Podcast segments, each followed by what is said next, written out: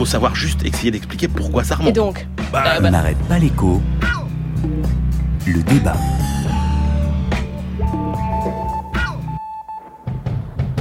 La plus grande fuite de données de l'histoire du journalisme. Les fameux Panama Papers. L'activité de Mossack Fonseca, c'est de créer des sociétés écrans. Ça, c'est de la fraude caractérisée. Hommes politiques, sportifs, avocats, banques. On avait accès à des informations qu'on n'avait jamais eues jusqu'à présent. Qu'est-ce qu'on fait? On planque l'oseille ou on fait demi-tour? Ne fais pas le bonheur. Celui qui a dit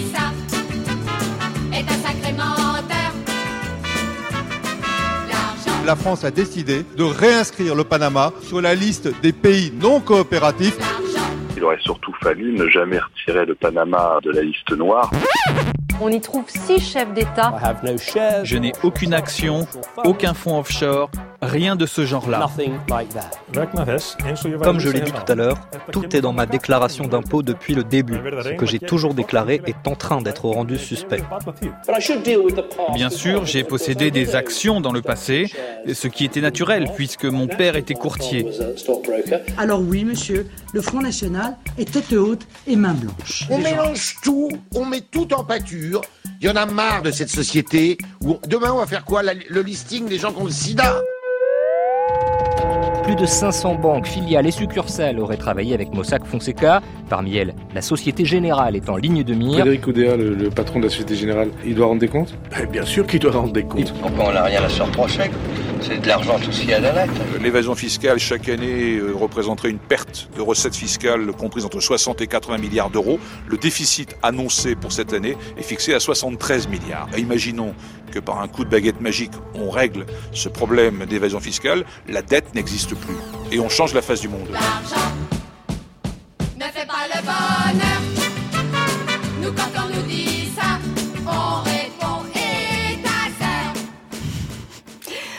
Nous avons entendu le sénateur communiste Éric Boquet, le ministre Michel Sapin, le chercheur Éric Vernier. Nous avons entendu le Premier ministre euh, David Cameron, le chef du gouvernement islandais qui a été poussé dehors par le scandale. Marine Le Pen et le journaliste Yves Tréhard. Nous voici le jour d'après, après cette semaine de déferlante, après cette semaine de révélation, après le fracas. Voici le temps des questions. Christian Chavagneux, je me tourne vers vous. Vous êtes un véritable expert euh, des paradis fiscaux. Euh, Qu'avez-vous appris cette semaine que vous ne saviez pas Avez-vous appris quelque chose que vous ne saviez pas? Non, sur les mécanismes, on n'a rien appris. Hein. Ça fait euh, bien 15 ans, 20 ans qu'on décrit euh, le fait euh, qu'un fraudeur qui veut vraiment échapper aux impôts, qu'un fonctionnaire corrompu, qu'un mafiosi va utiliser exactement les mêmes canaux. Il lui faut d'abord un intermédiaire. Et on s'aperçoit que cet intermédiaire, c'est surtout des banques et des banques situées au Luxembourg. Je fais déjà une petite parenthèse. Est-ce que pour nous Français, c'est le Panama qui pose problème ou c'est le Luxembourg qui pose problème, qui laisse se développer ce type d'activité? Une fois que vous avez votre intermédiaire, vous avez le chef de chantier en fait. Chef de chantier, il va aller chercher tous les artisans qui ont besoin et dont il a besoin pour construire la maison, la maison opaque de la fraude. Alors un artisan, ça va être par exemple Mossack Fonseca, un cabinet d'avocats qui va vous créer euh, une des sociétés fictives des sociétés fictives. Hein. On l'a vu avec Monsieur Cahuzac. Monsieur Cahuzac, on nous dit, il avait de l'argent en Suisse, il a mis de l'argent à Singapour. Non, non, non, non. Quand vous regardez l'enquête du Monde, vous apercevez que le compte singapourien est détenu par une société panaméenne, qui est détenue par une société des Seychelles, qui elle-même est détenue, dont l'actionnaire est encore une société panaméenne. On empile les couches ça d'opacité. Ça s'appelle des sociétés écrans, ça, ça porte très, très bien son nom. Écran. Et heureusement, je dirais pour Mediapart, qu'ils ont trouvé le compte à UBS, parce que s'ils avaient eu l'information après, il fallait retrouver, euh, tout, refaire tout le chemin de ces sociétés pour s'apercevoir que finalement, le bénéficiaire ultime était Monsieur Kaisak. Donc, le chef de chantier, la banque, euh, la société d'avocats, les comptables et les fiscalistes qui vont vous définir le bon produit financier qui va vous permettre de faire circuler l'argent. Et on a l'ensemble du mécanisme. Et ce que nous donnent les Panama Papers, c'est la production industrielle de cette opacité. C'est l'ampleur, en C'est fait, hein. l'ampleur. Et on a un cabinet d'avocats dans un paradis fiscal. Les îles Vierges britanniques, Singapour, Hong Kong. Il y a beaucoup d'endroits qui font exactement la même chose. Vous imaginez l'ampleur mais mondiale et industrielle de cette opacité dans la finance Christian, internationale. tout ça, vous ne le soupçonniez pas? Il y, a, il y, a, beaucoup de réseaux qui travaillent sur les paradis fiscaux, il y a Tax Justice Network, il y a une production de chiffres, on se dit, ça doit... Tout ça, vous ne le saviez pas? Moi, je l'expliquais dans mes bouquins sur les paradis fiscaux ou dans l'alternative économique. Mais là, on a devant, sous les yeux, devant tout le monde, le fait que cette opacité, elle est mais gigantesque. Et nous, on, les experts, en tout cas, disent entre 30 et 50 de la finance internationale qui pourrait être touchée. Vous imaginez Ça veut dire aussi politiquement que on surestime la mondialisation financière. Si 30% du poids des marchés financiers qui contraindraient nos économies en fait correspond à des transactions artificielles, c'est que ces marchés financiers sont beaucoup moins puissants que ce qu'on croit en plus. Emmanuel Le Chypre, qu'est-ce que ça dit pour vous ces Panama Papers du fonctionnement de notre économie? Est-ce que on l'entend euh, au travers de ce que dit Christian Est-ce que c'est au cœur du fonctionnement de notre économie? On dit c'est du paradis, mais non non, c'est le système. Oui. Ouais, je suis pas si sûr euh, que ça, parce que on peut pas dire que euh, ça donne une vision terriblement euh, différente de ce qu'on connaissait de de la mondialisation. Là où je pense qu'il faut pas aller trop loin, c'est que tous les capitaux qu'on retrouve sur les places financières à Wall Street, etc. C'est pas forcément des capitaux qui viennent euh, qui viennent de là. Donc il y a aussi une vraie euh, mondialisation financière. Moi, je suis plus inquiet euh, pour le coup parce que ce, ce qu'on ce qu'on nous décrit sur ce, ce qui est cet argent des, des paradis fiscaux, c'est un problème de stock d'argent. moi, je suis aussi par ailleurs, si on parle de la finance mondiale, plus inquiet des pratiques qui se développent sur ce qu'on appelle toute la toute toute, toute la finance de l'ombre voilà, etc. C'est-à-dire toute mm. cette finance qui euh, peut être légale, mais qui reflète des, des transactions, c'est-à-dire tout ce qui est hors marché financier organisé. On voit bien que toutes les grandes crises financières viennent de là aussi. Donc ça, c'est un autre sujet. Euh, après, moi, ce qui m'embête, euh, il y a plusieurs choses qui, qui m'embêtent quand vous dites qu'est-ce qu'on a appris cette semaine. Euh, à part des listes de noms comme ça jetées en pâture à tout le monde, on n'a pas appris grand-chose. Effectivement, moi je suis très respectueux du travail des ONG par exemple, qui ont passé des années à décrire des mécanismes et à évaluer l'ampleur euh, des phénomènes. Là, jeter des noms en pâture, sachant qu'il y a quand même des gens qui ont des, euh, des comptes ou des compagnies écrans dans des sociétés euh, au Panama pour des raisons de business classiques. Alors voilà, si vous voulez faire, on, peut s'arrêter, oui. Si vous voulez faire des transactions sur le pétrole, sur les sur d'autres matières premières, si vous vendez des avions, etc., pour des raisons un peu techniques il est, il est plus commode. Donc voilà. Mais Emmanuel Le Chypre, il va dans sa banque au coin de sa rue, il dit je voudrais. Non, euh, certainement pas. parce que je suis pas en train de vous dire. Il faut aller au Luxembourg. Non, non, mais je suis pas en train de vous dire que euh, ce sont, euh, ce sont, je veux dire, quand on va au Panama, il y a évidemment des gens qui y vont pour des raisons frauduleuses. Mais il y a quand même des gens qui ont des comptes là-bas. Et moi, ce qui me gêne, c'est que d'un point de vue déontologique, journalistiquement, on a jeté en pâture des noms de gens qui, effectivement, ont des comptes pour des bonnes raisons, des raisons de business, d'autres qui ont des comptes et qui les avaient peut-être déclarés et qui ne sont pas dans, dans l'illégalité. Et donc, c'est un, c'est un principe moral. Et puis, l'autre chose qui me gêne, c'est qu'on nous décrit quand même un monde qui n'est plus le monde d'aujourd'hui. Ça ne se passe plus comme ça, quand même. Ah bah ces pratiques, toutes ces pratiques, les, on a entendu un chiffre toute la semaine, les 900 et quelques sociétés écrans ouvertes par la Société Générale dans ce fameux euh, cabinet de Panama. Mais c'est sur 40 ans. Aujourd'hui, il ne reste 68. que quelques dizaines euh, de sociétés écrans. La Société Générale n'a plus d'implantation à Panama euh, depuis euh, depuis 2012 et honnêtement, sur les je ne crois pas qu'on va trouver des nouvelles sociétés. Le risque est quand même aujourd'hui beaucoup plus grand. Je veux dire, toutes les polices entre guillemets de la finance sont quand même au train des banques qui sont extrêmement extrêmement prudentes aujourd'hui. Donc on nous raconte un peu un monde qui n'est plus le monde d'aujourd'hui.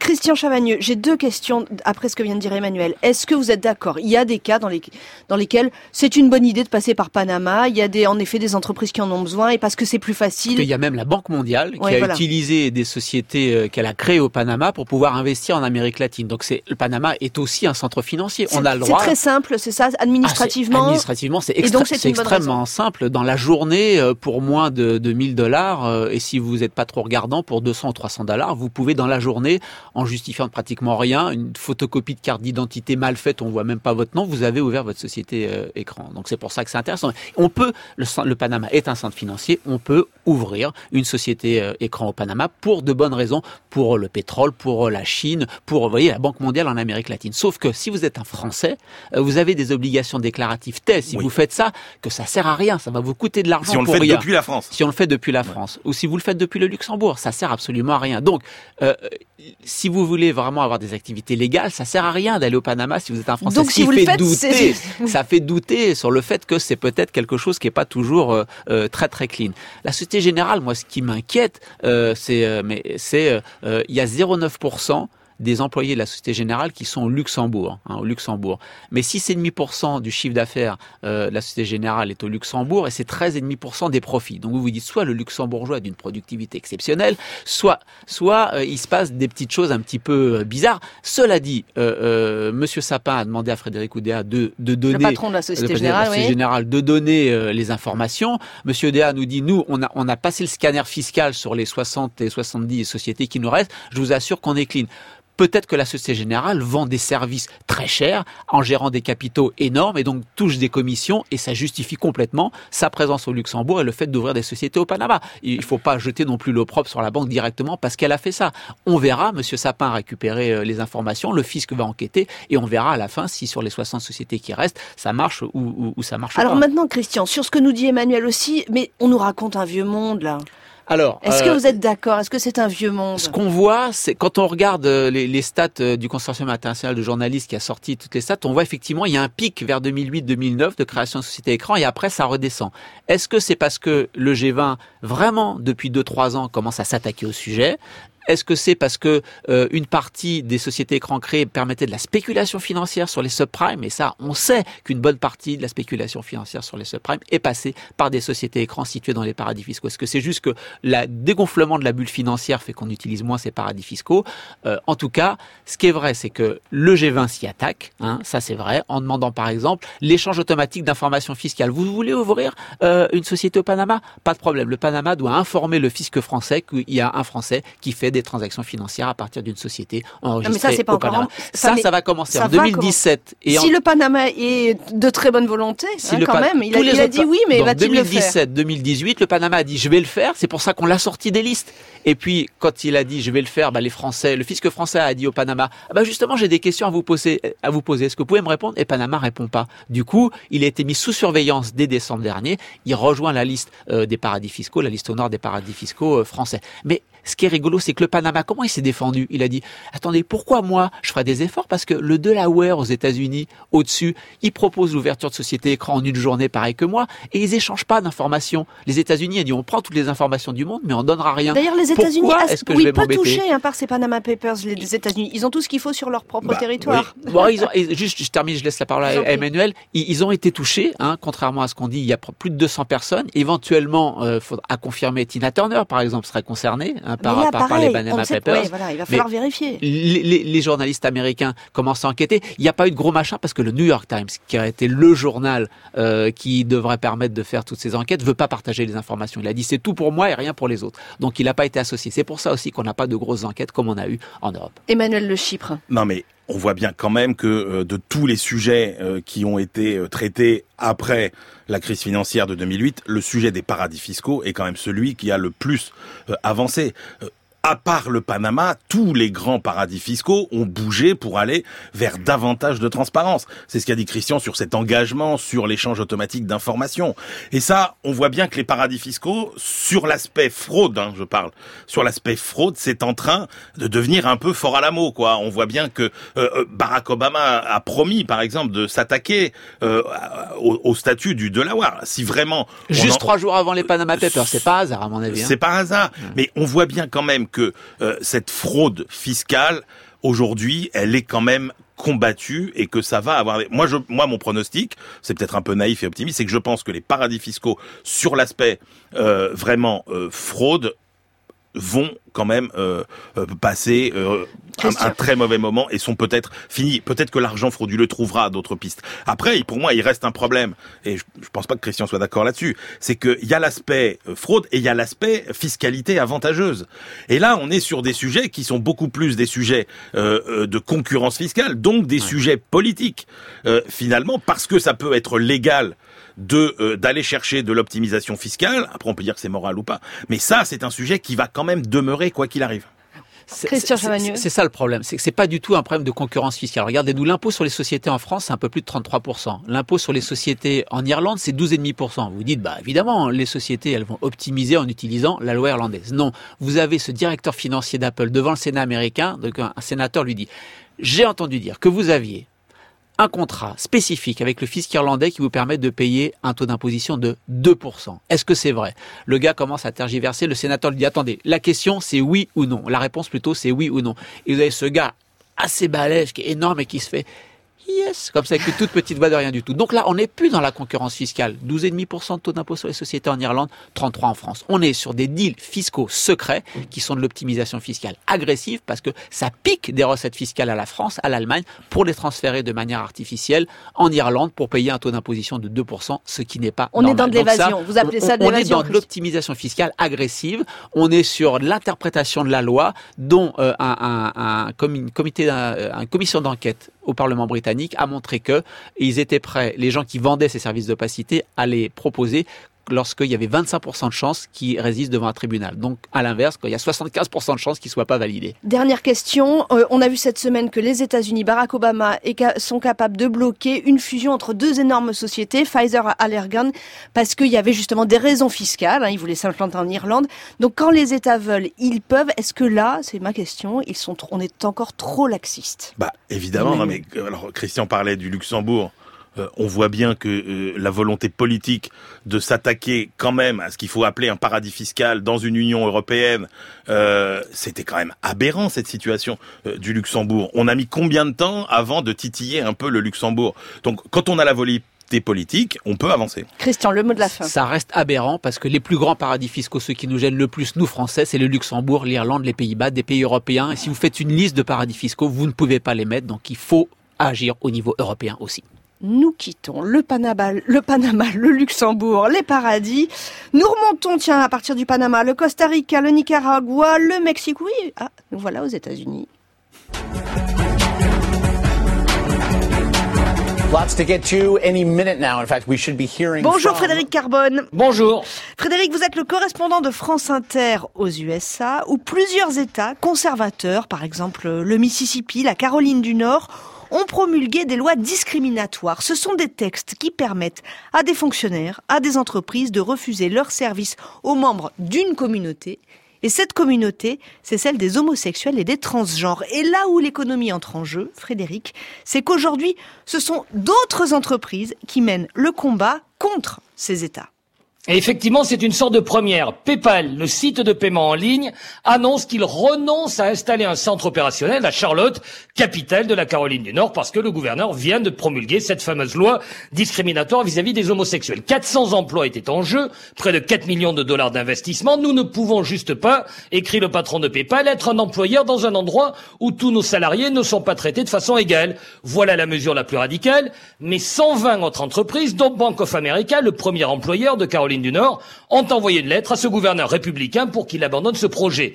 Et les pressions économiques, elles sont de tous ordres. La puissante NBA, la fédération professionnelle de basket, envisage de déplacer le All-Star Game prévu en 2017 justement dans cette ville de Charlotte. Question d'image, en tout cas pour ces entreprises, pas question d'être associé à ces mesures qui font régresser les droits civiques, mais pour le moment, en Caroline du Nord, mobilisation vaine, le gouverneur répond tout juste qu'il respecte ceux qui ne sont pas d'accord. Frédéric, pourtant, ça n'est pas la première fois qu'on assiste à ce type de bras de fer aux États-Unis et parfois, parfois, la pression a été efficace. Oui, à deux reprises ces derniers mois. En Géorgie d'abord, où les plus grosses compagnies, Coca-Cola en tête, ont protesté, le gouverneur a renoncé au dernier moment. Et puis dans l'Indiana, où la bataille avait duré plusieurs semaines, vous aviez des petits commerçants qui placardaient sur leur vitrine des affiches « Ici, on sert tout le monde ». Le hashtag « Boycott Indiana » était devenu un signe de ralliement. Et les chambres de commerce ont fait le calcul, cette loi anti-gay aurait coûté plus de 60 millions de dollars, des revenus qui ne sont pas rentrés dans les caisses de l'État. Ce genre de litige est appelé à se multiplier depuis la légalisation de fait du mariage homosexuel par la Cour suprême, ces élus républicains mettent en avant la liberté religieuse pour autoriser le refus de vente au nom de croyances personnelles. Le Mississippi est l'État qui est allé le plus loin. La loi va jusqu'au refus de soins et à la discrimination à l'embauche. La campagne électorale, bien sûr, attise les passions. Et les entreprises, c'est vrai, deviennent une voie de la raison face à cette forme d'obscurantisme. Ah Oui, les entreprises comme un dernier rempart contre l'obscurantisme aux États-Unis. Frédéric Carbone avec nous depuis Washington. Fin du débat. Merci Christian Chavagneux, merci Emmanuel Le Chypre. À venir dans la prochaine demi-heure, Sophie Bellon, la présidente de Sodexo. Première interview d'une des rares femmes du CAC 40 à avoir passé le plafond de verre. C'est dans le Mageco sur France Inter.